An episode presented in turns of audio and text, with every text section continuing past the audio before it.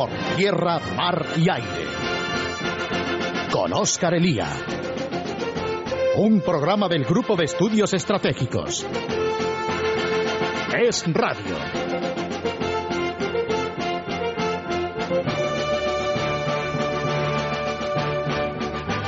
Saludos amigos, domingo 8 de mayo de 2011, a pocos meses de cumplirse los 10 años de la guerra contra el terrorismo, en una semana que viene marcada evidentemente por la muerte, por la caza del terrorista más buscado prácticamente eh, de la historia, que es Osama Bin Laden, que eh, hace pues poco menos de una semana era eliminado por los soldados norteamericanos en Pakistán. Una semana repleta de debates sobre en buena medida algo que nosotros consideramos secundario, que son los detalles de la operación que llevaron a su, a su muerte. Eh, una operación de la que sabemos poco, una operación de la que lo que sabemos va sujeto sobre todo a filtraciones y en la que yo me temo, luego veré lo que nos comentan nuestros invitados de hoy, nunca sabremos los detalles definitivos que en mi opinión son secundarios, porque lo que debe interesarnos es sobre todo el hecho estratégico de que a los 10 años del 11 de septiembre, de los ataques del 11 de septiembre, el cabecilla, el, el, carismático y heroico para los yihadistas líderes de Al-Qaeda, ha sido eliminado. Eh, más allá, insisto, de los detalles sobre cómo fue la operación, de los debates sobre las órdenes dadas por Obama y sobre la reacción de en periodistas, medios de comunicación, políticos o intelectuales, está el hecho estratégico que, va en primer lugar por el impacto que va a tener en Al Qaeda, en la organización que él cuidó, creció, hizo crecer y mimó. Está también el impacto en la guerra contra el terrorismo y en todos los movimientos yihadistas e islamistas a lo largo de todo el mundo, los de Al Qaeda y los que están más eh, lejos de Al Qaeda. Y, en tercer lugar, el impacto que en nuestras sociedades, empezando en la americana, tiene a la hora de combatir esta que sigue siendo eh, la gran amenaza a la que nos enfrentamos en el siglo XXI. En el grupo de estudios estratégicos llevamos 10 años escribiendo sobre todos estos temas, 10 años escribiendo sobre Bin Laden, 10 años escribiendo sobre el legado que Bin Laden dejaría y que dejará a los suyos, y 10 años, en fin, transitando lo mejor que podemos por las procelosas aguas del terrorismo islámico, de sus variantes, de sus vericuetos, de su financiación, de su modus operandi, etcétera. Y por tanto, hoy, esta semana, es para nosotros también un día especial, porque se pone fin a 10 años de persecución de este criminal, sobre el que prácticamente hemos escrito mm, decenas y decenas, por no decir eh, centenares, de páginas en todo este tiempo. Y entre las personas que han escrito sobre esto se encuentran los tres invitados que hoy tengo, que hoy tengo con nosotros y a los que paso a presentar rápidamente y además a los que ustedes conocen bastante bien. En primer lugar, Emilio Carmani, al que ustedes conocen de maravilla, que es el infiltrado del GES en otros programas de esta casa y al que doy la bienvenida. Emilio, lo primero, buenas tardes y bienvenido. Muy buenas tardes, Óscar. En segundo lugar, otra persona a la que ustedes conocen bien y que además es maestro de todos nosotros, que es Manuel Coma, profesor de la Universidad Nacional de Educación a Distancia y presidente del GES. Manuel, lo primero, buenas tardes y bienvenido.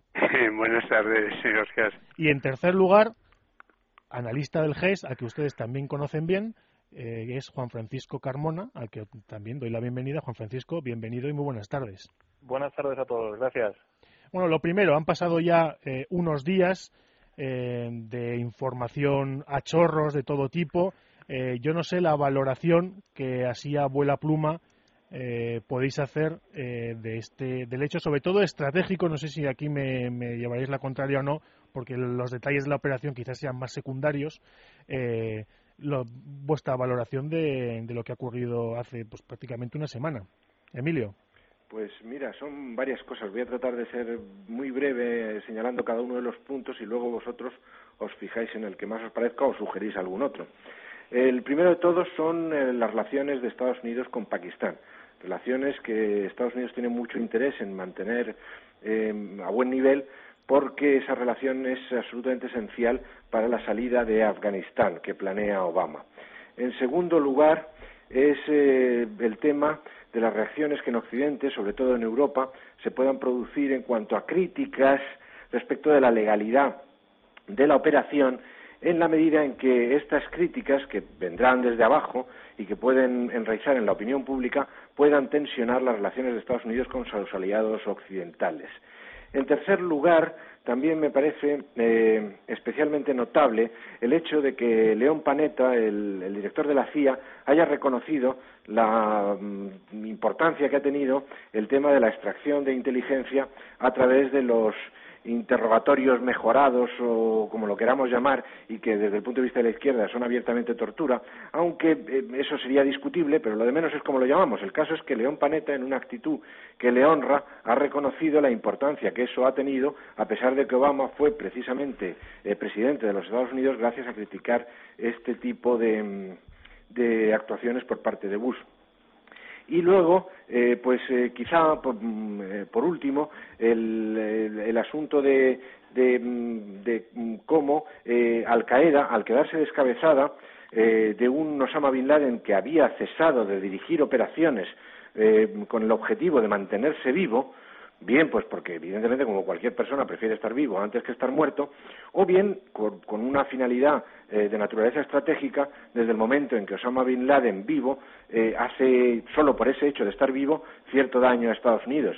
Y cabe la posibilidad que el que le suceda trate o se esfuerce por centralizar nuevamente el mando de Al Qaeda, lo cual podría introducir ciertos cambios en las estrategias de la organización terrorista. Esos son los cuatro elementos que a mí me parece que habría que, observar en el futuro como consecuencias posibles de la operación llevada a cabo el pasado 2 de mayo. Manuel. Eh, bueno, todo eso efectivamente. Eh, estoy de acuerdo en poner en primer lugar las relaciones entre Estados Unidos eh, eh con Pakistán.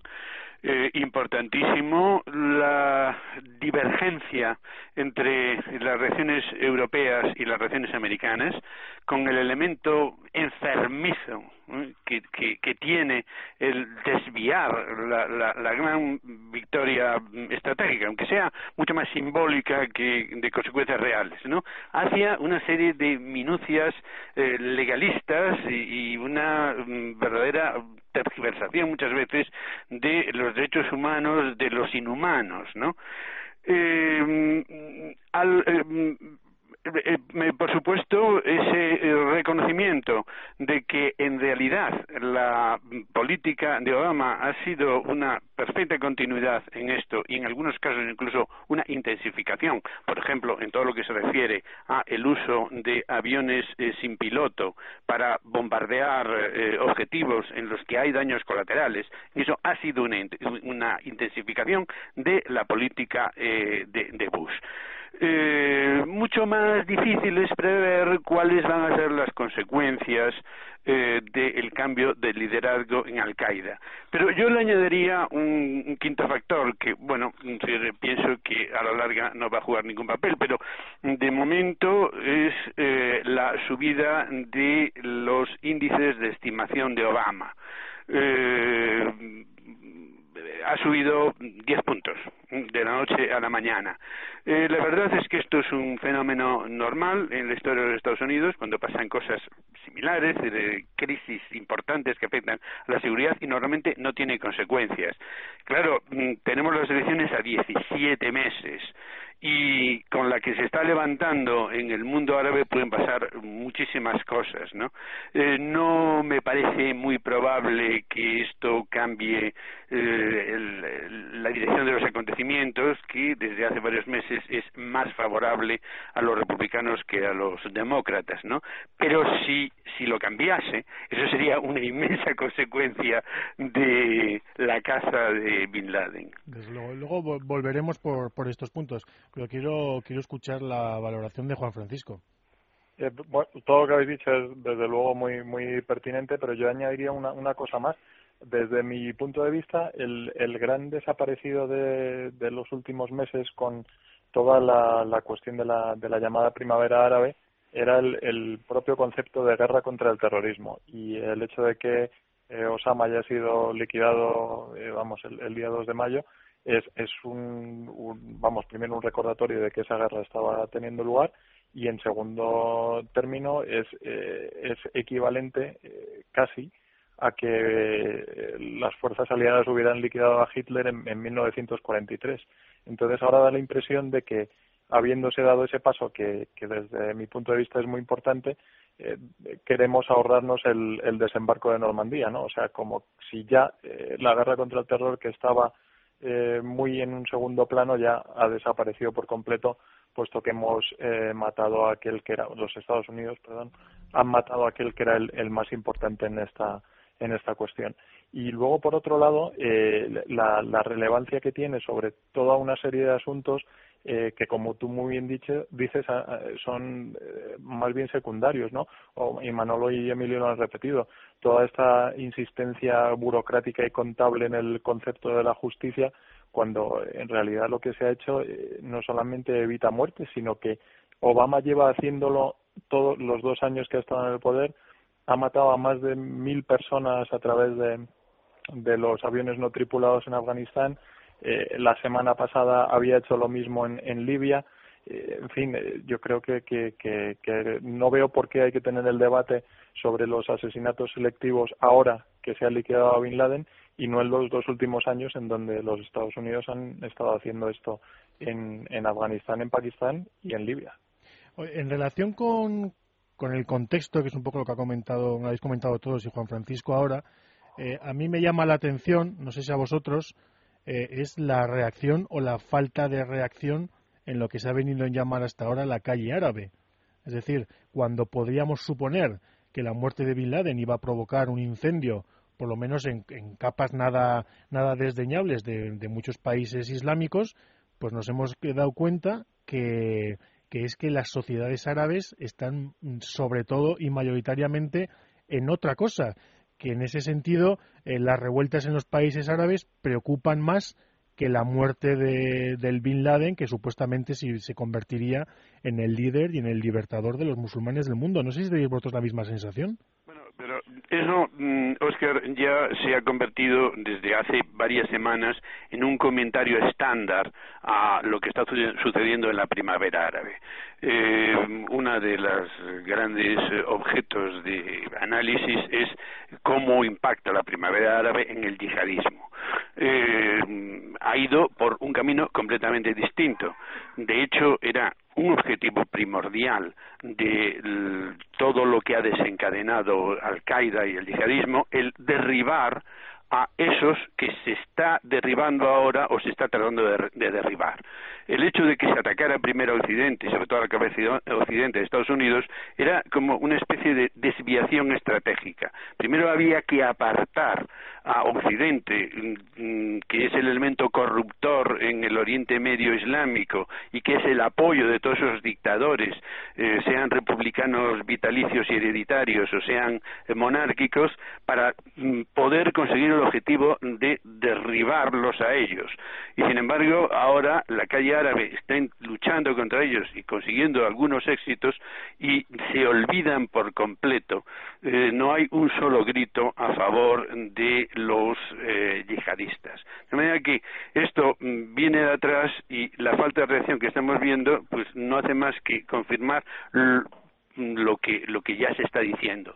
Otra cuestión es que eh, más democracia, es decir, un voto auténtico en el mundo islámico árabe actual va a significar más islam no necesariamente más islamismo, eso está por ver, pero más islam. Y en esas circunstancias todavía la gente de Al-Qaeda espera tener algunas oportunidades, es decir, pescar en río revuelto. Pero desde luego lo tienen, su, su, su prestigio eh, ha disminuido sustancialmente en el mundo al que se dirigen. Sí, yo quisiera hacer notar que en la primavera árabe, una de las cosas más sorprendentes porque habitualmente cada vez que hay disturbios de cualquier naturaleza en los países eh, de mayoría musulmana es muy frecuente ver la quema de banderas de Estados Unidos y, de, y sobre todo de Israel. Y sin embargo, en toda esta primavera en absoluto ha ocurrido tal cosa. Eh, uno de los elementos que, que los mm, yihadistas o simplemente fundamentalistas islámicos han tratado de, de mm, reunir alrededor de él eh, a, la masa árabe o la masa musulmana ha sido el antisemitismo y sin embargo nada de antisemitismo había en Egipto, nada de antisemitismo había en Túnez, nada en Libia, nada en Bahrein, nada en Siria, Nada de eso tampoco había en Yemen. Y, por lo tanto, a la vista de que eso es así, no parece que pueda sorprender excesivamente que ante la muerte de Bin Laden haya esta, esta calle árabe se haya, haya mostrado cierta indiferencia. Sí, Juan Francisco. No, decía que cuando Emilio mencionaba que no había manifestaciones de antisemitismo en, en, la, en la primavera árabe, eh, en fin, hacía un poco la broma de que debe estar todo en Madrid. hombre, eh, es, es cierto, ¿no? Eh, pero, pero también es verdad lo, lo que ha mencionado Manolo. Eh, no sabemos si más democracia va a ser más islamismo, pero desde luego va a ser más islam. El, el caso, por ejemplo, de Egipto, que parece que es eh, más significativo para por la influencia que tiene el resto de la, de la región y por eh, bueno son 80 millones de habitantes es un país que es eh, decisivo en, la zona pues de momento es, es muy dudoso no todos los, los que nosotros occidentales habíamos considerado como los, los más apropiados para ocupar el poder en un nuevo Egipto, etcétera, están completamente orillados por, por la junta militar y por la, por la hermandad musulmana. Y, y, bueno, hay que ver, eso eh, es lo que dice Manolo, al final da la impresión de que va a ser más Islam. Va a ser un Islam más ilustrado, más influenciado por el, el código Napoleón, digamos, que es lo que, lo que los egipcios han recibido como tradición occidental, o, o va a ser un rechazo a Occidente. En fin, son cuestiones francamente complicadas y que, que no sé si, si se pueden, si abuela pluma citar. Sí. Otro, otro punto en el que, aparte de la reacción de la, de la llamada calle árabe, de la sociedad árabe, otro punto en el que más o menos nosotros, eh, que hemos escrito durante toda esta semana sobre, sobre el fin de Bin Laden, hemos estado más o menos de acuerdo, es el hecho de que eh, la muerte de, del terrorista, del cabeza de Al Qaeda, eh, no significa que hayamos vencido en la guerra contra el terrorismo y no significa que esto esté solucionado. Lo digo porque la tentación que, que venimos observando en los países occidentales es la utilización de la muerte de, de la muerte de Bin Laden como excusa para desentendernos de otras vertientes de esta guerra contra el terrorismo que aún tenemos por que tenemos por ganar y yo pienso eh, de entrada en Afganistán. Sí, bueno, no solo Afganistán, sino que, de hecho, la primera reacción de todos los gobiernos occidentales, pero en casi del mundo, es eh, extremar las medidas de seguridad es una cuestión de mera prudencia. Es decir, si a los dos o tres días se produce un atentado, eh, la gente va a decir, oiga, ¿cómo no han tomado ustedes precauciones? Mm, yo creo que mm, Al-Qaeda y los yihadistas, mm, probablemente la dirección central tenga muy poca influencia sobre los planes y las ejecuciones, pero en fin, todas sus franquicias pues están siempre a tope, hacen todo lo que pueden. Naturalmente, lo que tenían preparado para los próximos días, semanas o meses, pues lo atribuirán a una venganza contra la muerte de Bin Laden, pero en realidad lo hubieran hecho de la misma manera y probablemente no pueden hacer más. Pero lo cierto es que la reacción inmediata es una intensificación de las medidas de, mm, de, precaución contra el terrorismo. Dos días antes del eh, ataque contra, eh, contra Bin Laden, en Alemania se mm, arrestó a tres eh, sospechosos que se preparaban a explotar una bomba química en una zona muy populosa de Düsseldorf. ¿Eh? Y en Londres, eh, el lunes, se detuvo a cinco británicos de origen eh, de Bangladesh que estaban filmando una planta nuclear en el norte de Inglaterra. De manera que los servicios de seguridad no bajan la guardia. Sí, ahí la, yo creo que la cuestión es que, que, yo creo que las organizaciones que más podrían intentar hacer eh, algo son las que llevan el apellido de Al Qaeda, o sea, Al Qaeda en el Magreb Islámico y Al Qaeda en la península arábiga. Y el problema para estas organizaciones es que han centrado sus intereses en sus respectivas regiones y no a intervenir en Occidente. Eh, y cualquier atentado que quisiera ser planteado como una venganza por la muerte de Bin Laden tiene que ser, hombre, por supuesto, lo ideal sería para ellos que fueran Estados Unidos, pero si no en Estados Unidos, en alguno de sus aliados occidentales. Un atentado en Marruecos parecido al, al ocurrido en Marrakech eh, hace pocos días o un atentado en, qué sé yo, en Egipto o en Arabia Saudita, difícilmente puede ser vendido ante la ante la población árabe musulmana como una venganza eh, por lo de Bin Laden. Y creo que para organizar este tipo de atentados en Occidente, con independencia de que puedan contar con células que operan más o menos por su cuenta, eh, desde la dirección desde la dirección de estas dos organizaciones me parece muy difícil que sean capaces de, de organizarlo. estoy hablando de atentados terroristas realmente graves, no de un, pequeño episodio de un tipo con un puñal que se abalance contra una masa en un, centro comercial, sino de poner una, bomba que sea capaz de, de, provocar numerosas bajas. ¿no? Eso no les veo con capacidad para eso, entre otras cosas porque ellos se han centrado en otro tipo de objetivos en los últimos meses. ¿no? Déjame añadir que precisamente es ese incremento de atentados dentro del propio mundo islámico lo que también ha contribuido a la caída de su prestigio.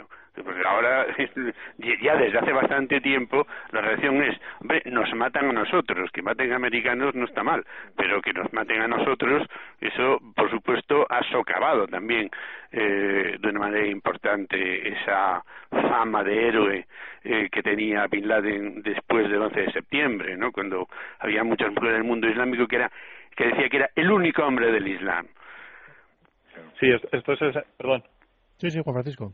No, esto es esencial porque al, al final en, en, Irak, cuando todos los periódicos españoles, entre otros, estaban eh, llenando las portadas de los periódicos de acontecimientos sangrientos y tremendos, dando la impresión de que eran causados por Bush y los americanos, eran eh, bombas de Al-Qaeda contra otros eh, chiíes o suníes incluso, que, que lógicamente indiscriminadamente mataban los lo, la gente de, de ¿no? Y, y, eso pues no, no, no ha ayudado a, que en el mundo islámico haya tenido aceptación el, la, la, vertiente de Al-Qaeda. Pero en, en cuanto a las reacciones, fijaros que prácticamente el único que ha salido a defender a, a, Bin Laden y a decir que había muerto un mártir árabe ha sido eh, Hamas, el, el, bueno, Hamas, el segundo primer ministro de la autoridad palestina que, que rige en Gaza, ¿no? Que es Ismael Haniyeh, y, y esto da la impresión de que, que, que, el terrorismo es un fenómeno muy complejo que, que va mutando y que tiene líderes varios en sitios distintos del planeta y, bueno, hay que hay que atajar todas sus, sus vertientes. Sí, lo que quedan, además, efectivamente, tenemos los grandes grupos, las grandes ramificaciones de Al-Qaeda en la península arábiga, en el Magreb islámico, en el Cáucaso, y aparte tenemos el goteo constante de atentados, tanto de asesinatos de cristianos como de atentados en Irak o Afganistán. Eh, yo os voy a pedir a cada uno, se nos va muy pronto el tiempo, pero vamos, en 20 segundos, eh, la última, el último comentario para nuestros oyentes. Emilio.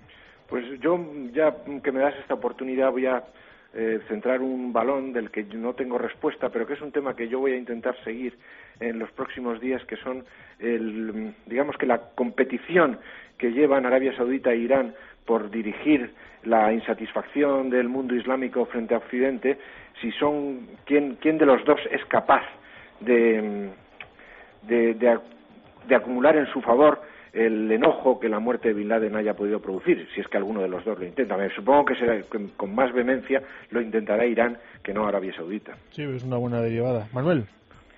Eh, bueno, yo mi evaluación desde el principio es que mm, Bin Laden era una figura básicamente amortizada, el éxito simbólico es muy grande, pero que probablemente, como dijo al principio Emilio, ¿no? su capacidad operativa estaba ya sumamente disminuida, ¿no? Y en ese sentido, pues eh, los cambios no son muy grandes y son mucho más importantes esos que hemos comentado, es decir, el impacto de la primavera árabe en todas estas cuestiones. Y ha habido, no nos ha dado tiempo, pero lo trataremos en algún otro programa, lo que ha comentado también Manuel, el subidón en, las, en la popularidad de Obama, que eh, bueno, no tiene por qué eh, tener la influencia que también ahora muchos le, muchos le achacan de cara a las, a las elecciones del, del 2012. Juan Francisco. Eh, bueno, yo, lo primero es que, se ha hecho justicia, que después de 10 años los Estados Unidos han sido resistentes y han sabido hacer lo que había que hacer. Y lo segundo es que, así como en el entorno, en otros entornos, eh, son los árbitros los que desequilibran las situaciones en el ámbito internacional, quien desequilibra la situación de verdad es los Estados Unidos y que son ellos los que tienen que, asumir la responsabilidad de guiar la, la, primavera árabe y el mundo islámico hacia, hacia la democracia liberal. Sin su ayuda es imposible. Pues efectivamente así es. Pues muchas gracias Emilio, Manuel, Juan Francisco, muchas gracias a los tres. Hacemos una pequeña pausa para la, la publicidad y las noticias y volvemos enseguida.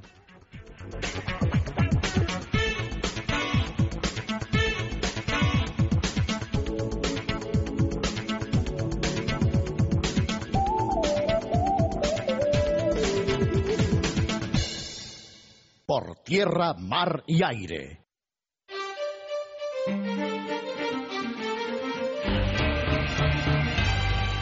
Tierra, mar y aire. Con Oscar Elía.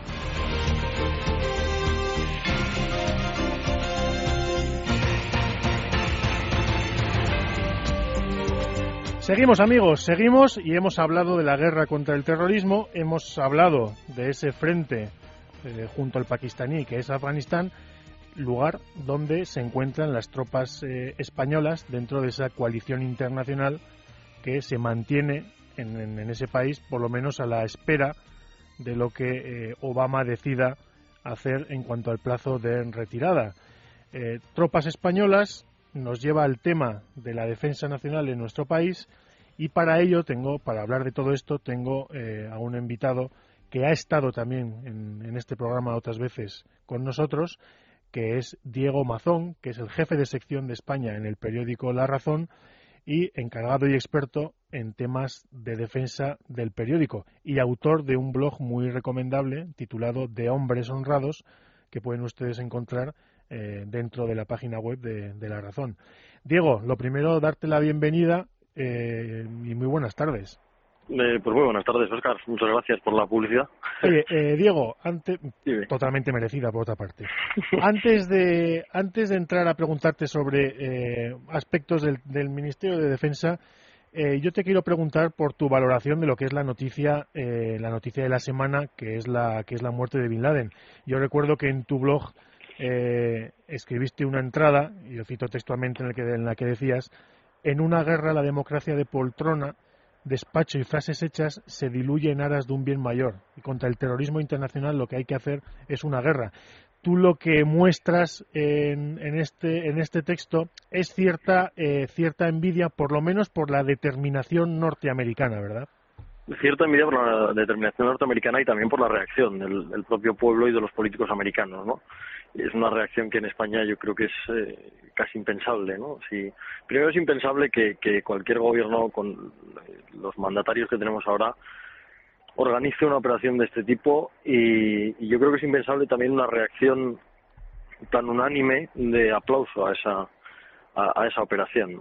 Aquí hay demasiados eh, condicionantes eh, no sabría cómo definirlos, pero demasiados condicionantes que nos llevan a ser, mm, o que llevan a parte de la sociedad y de la política española a ser mucho más críticos con todo lo que tenga que ver con una acción de guerra o con una acción de este tipo contra el terrorismo. Sí, porque además lo hemos visto, eh, la relación española blandita, blandita, la hemos visto en otros casos, desde el secuestro de la lacrana hasta, hasta el secuestro de los cooperantes en Mauritania. Es que eh, a, fin de cuentas, un, es un problema, comentado, es un problema ideológico y es un problema también casi de, amor propio nacional. ¿no? Uno no puede permitir que determinadas mafias o grupos terroristas eh, le combatan y le vayan venciendo. Efectivamente, es que además esta semana hemos tenido los dos polos, ¿no? Hemos tenido el, el, caso de Estados Unidos con Bin Laden y hemos tenido la sentencia de la Audiencia Nacional sobre el juicio de la Lacrana, en el que la audiencia da por hecho que el gobierno pagó un rescate por por los eh, españoles secuestrados en el, en el atunero. Y, y, esos dos polos diferencian muy claramente la postura de un país y la de otra. Pero incluso sin irnos tan lejos, ¿no? a, tales extremos, hemos visto la misma situación que la lacrana con un buque francés y hemos visto cómo actuó Francia. Hemos visto eh, incluso a, los, eh, a la Armada India actuar, hemos visto a alemanes actuar y actúan militarmente. Lo cual lo cual hace también que, que el enemigo quizá te respete más, ¿no? Eh, no se, se piensen dos veces el capturar a un, eh, a un pesquero francés o a un pesquero alemán. Sin ninguna duda. Y además a esto se une el hecho de que, a diferencia de lo que ocurre en otros países, en el caso de España, eh, la opacidad y la falta de información sobre estos temas tradicionalmente ha sido enorme, pero eh, a mí me llama la atención en las últimas fechas que los periodistas y las personas que os dedicáis a seguir de cerca los temas de defensa estáis en pie de guerra y nunca mejor dicho por el, iba a decir el marcaje que ni vamos ni a ni a Messi os lleva os hace la, la ministra de defensa en las ruedas de prensa en las comparecencias y en, y en lo que a fin de cuentas es vuestro trabajo, que es informar a los ciudadanos de, de las noticias relacionadas con el Ministerio. Yo no sé cuál es tu opinión o qué les puedes contar a nuestros oyentes de todo este asunto que está trayendo una enorme polémica una enorme polémica y más que un marcaje es una, un olvido absoluto hacia los periodistas eh, que cubrimos este asunto. No ya no es una cuestión ya de amor propio de los periodistas que hacemos este trabajo, sino de eh, lo que es la esencia de nuestro trabajo, que es informar al ciudadano. Eh, es difícilmente explicable que llevemos dos meses en la guerra de Libia y la ministra de Defensa no haya ofrecido ni una sola rueda de prensa. Eh, agradecemos mucho que, sean militares los que den explicaciones, porque al final eh, una respuesta técnica siempre la dará mejor un almirante o un eh, general del mando de operaciones que un político. Pero claro, eh, esos militares a los que nos ponen a contestar tienen unas limitaciones tan grandes que las ruedas de prensa muchas veces se convierten en surrealistas. La ministra se ampara mucho en que ella comparece en el Congreso, eh, utiliza videoconferencias teatro para transmitirnos información, videoconferencias en las que les manda el guion a los militares con los que va a hablar el día antes para que no se salga ni una línea de lo que ella quiere transmitir. Y, y se ha convertido todo en un circo y una tomadura de pelo que lo que la consecuencia final es que la información que llega al ciudadano eh, no sea ni tan limpia ni, ni tan eh, exacta como debería ser, eh, sobre todo en un, en un ministerio como el Ministerio de Defensa, que es el único ministerio de Estado que tenemos actualmente. Entonces, que la responsable de ese, de ese departamento no dé la cara nunca ante la prensa es cuando menos llamativo, por no decir insultante casi, ¿no? Sí, además, eh, entre otras cosas, crea un malestar eh, en general, y no sé si esta, es tu, si esta es tu opinión, tú que lo sigues más de cerca, pero a nosotros lo que nos cuentan eh, los militares es que eh, existe además un despotismo por parte de, de la ministra y, de, y del, si se quiere, el aparato político del ministerio hacia militares muchos de alta graduación, militares eh, que saben lo que se hacen, que son expertos y que son buenos profesionales y que en buena medida quedan supeditados a los intereses políticos, a las manías ideológicas y a las ambiciones de la ministra. Y no sé si esta es también tu, tu sensación. Sí, absolutamente. Yo creo que los militares tienen la sensación de estar siendo utilizados para un bien diferente del que deben eh, para el que deben servir no eh, un bien que es el de la ministra y, y, la gloria de la ministra o los objetivos políticos de la ministra que serán eh, suceder a Zapatero o serán lo que ella quiera pero para eso no puedes utilizar a los militares. Entiendo que que lo normal es que efectivamente que los militares den ruedas de prensa como pasa en muchos países de nuestro entorno pero hay una diferencia entre que un militar dé una rueda de prensa y que un militar sea expuesto ante los medios como parapeto de la ministra, que es lo que habitualmente está haciendo. entonces, ella utiliza a los militares, los pone ahí, que le hagamos la foto, las tres preguntas que no contestarán y, y ya como que nos demos por satisfechos. Pero aparte de eso, luego ella monta todo tipo de actos en acuartelamientos en los que ni habla ni nada y simplemente es eh, hacerse la foto. Convocatorias solo para fotógrafos, eh, declaraciones eh, exclusivas para la agencia oficial para que no saliese del guion.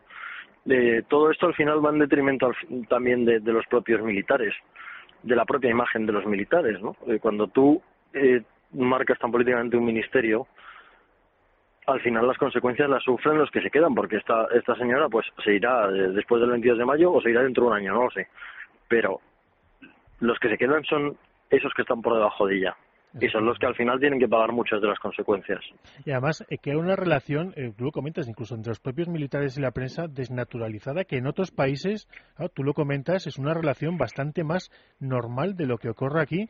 Eh, que da una sensación de, con los militares de paranoia absoluta. Es decir, eh, el hecho de escuchar en Estados Unidos o en, o en, Gran Bretaña o en Francia a los militares respondiendo con naturalidad a los periodistas mm. en aquello mm. que pueden contestar y en lo que no pueden contestar simplemente no contestan y nadie se llama engaño ni se indigna, aquí se crea una, una sensación paranoica. Sí, yo creo, yo creo, Oscar, que un militar, un oficial del ejército, de la armada, del ejército del aire, sabe perfectamente de qué puede hablar y de qué no ante un periodista. Eh, pero parece ser que el Ministerio de Defensa no se fía de ellos y hasta tal punto lo veíamos en el, en el país semanal de la semana pasada, en un reportaje sobre mileuristas o algo así, que salía una, una, una militar que sus declaraciones eran que ella estaba muy satisfecha con, con su trabajo en el ejército y que había cumplido todas sus aspiraciones. A renglón seguido, el, periodista que firmaba el reportaje añadía todo esto dicho y supervisado por el Ministerio de Defensa. Es decir, que hasta para eso te supervisa el Ministerio de Defensa es que tienes una muy baja estima de lo que son los militares y, y de sus capacidades a la hora de relacionarse con la prensa. El, el, los militares, vamos, yo todos los días estoy con ellos, tienen un concepto muchísimo más sano y democrático de sus relaciones con la prensa que el propio ministerio, que se ha convertido en una especie de aparato estalinista o totalitario que impide cualquier palabra fuera de lo que ellos eh, consideran o um, desean de cara a sus objetivos. eso no puede ser. Los, creo que los militares merecen por lo menos el respeto ¿no? de, de las instituciones que les gobiernan y el respeto empieza desde luego por um, por, por este punto, por el, que sean capaces de hablar ellos mismos, que sean capaces de transmitir su imagen, que yo creo que es además una imagen que la sociedad valora y que, y que aprecia. Y, mientras eh, siga este férreo control, todo se desnaturalizará. Efectivamente, se creará una psicosis entre los militares de no hablo, no abro la boca ni para decir no vaya a ser que el ministerio me, me sancione y, y entramos en un círculo vicioso del que además es muy difícil salir. Entonces, sin duda.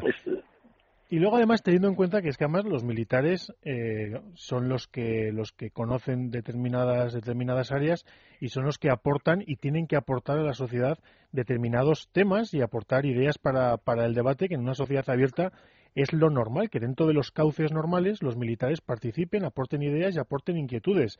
Tú también has comentado y has escrito últimamente, eh, precisamente en base a en base a ideas y a, análisis eh, militares procedentes de la Armada más concretamente, y ya vamos a un tema un poco más gratificante que las andanzas de la ministra, eh, bueno, el problema eh, paradójico que nos supone para España el mar, para una España peninsular rodeada por mar, como el mar es, una, es una posibilidad para la expansión de un país, pero también es un peligro y hasta cierto punto una, una amenaza.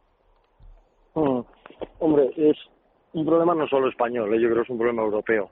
Eh, lo han alertado en varias ocasiones eh, los responsables de la Armada, en el sentido de que, claro, en el mar hay un vacío legal absoluto por el que campan a sus anchas delincuentes de toda índole, traficantes de armas, de personas, de drogas, y no hay una legislación común. Así como tenemos una, o un principio de política de seguridad común europea, que está muy focalizada a, a tierra y a las fronteras y, y, a, y, a, la acción, digamos, exterior de esa de la Unión Europea, en el mar no lo hay. Y, tenemos que ser conscientes muchas veces del, de los riesgos y de lo que dependemos del mar.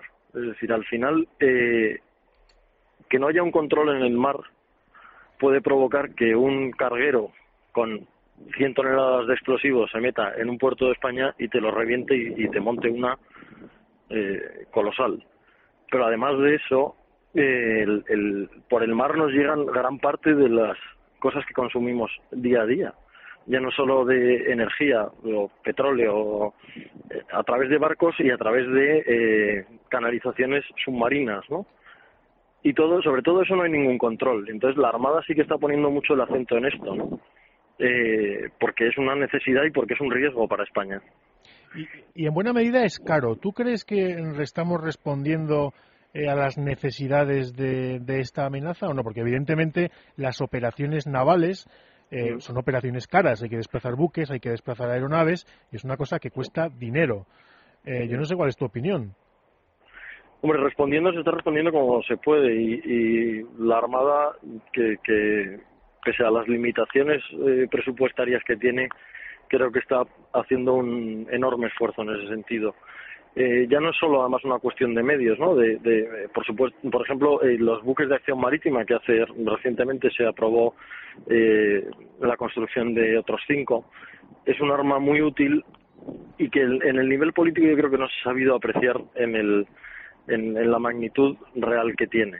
Es, es un arma barata, es un arma ágil, cómoda que vendría muy bien para todo este tipo de cosas, así como para misiones como la que estamos desarrollando en Somalia, ¿no? En aguas del Índico. Y ese esfuerzo creo que tiene que hacerse desde, la, desde, el, desde el ámbito político, pero desde la conciencia también de ese peligro y de la importancia del mar. Pero más allá de los propios medios, eh, hay que impulsar una legislación europea al respecto del mar. Es decir, tú cuando el, el ejemplo que me, que me ponían a mí en la Armada, que era muy gráfico, si un avión sale de Madrid y va a Ámsterdam, por el camino hay toda una serie de agentes europeos que van siguiendo ese avión para que no pase nada con ese avión. En el mar no pasa lo mismo. Sale un barco del, del, puerto de Rotterdam hacia Cádiz y en cuanto pasa de las aguas eh, jurisdiccionales de un país, normalmente se pierde, no se trasvasa la información de ese país al siguiente y, entonces hay un descontrol absoluto. Y el barco se te planta en aguas territoriales españolas, en, Cádiz, sin, sin, ningún control. es, básicamente lo que, lo que pasó con el Prestige. El Prestige al final salió de un puerto determinado, sabiendo en ese puerto que ese barco no era apto para, para navegar, pero esa información de que ese barco no era apto para navegar no llegó en ningún caso a España y el barco se partió delante de nuestras costas y pasó lo que pasó. Es decir, tiene que haber una legislación y tiene que haber un esfuerzo común en materia de información sobre el mar. Porque eh, cualquier día tendremos una desgracia en el mar o cualquier día eh, nos cortarán el, suministro de gas o no nos llegarán las miles de cosas que importamos o, no saldrán las cosas que exportamos, que muchas de ellas salen por mar. Y eso es un volumen de negocio y un volumen económico también nada desdeñable, que, que, que muchas veces no somos conscientes, ¿no? Miramos, somos muy terráqueos, digamos, a pesar de ser un, un país eh, con tanto mar alrededor, somos muy, muy terráqueos. Sí, sí, eso, eso, eso es así.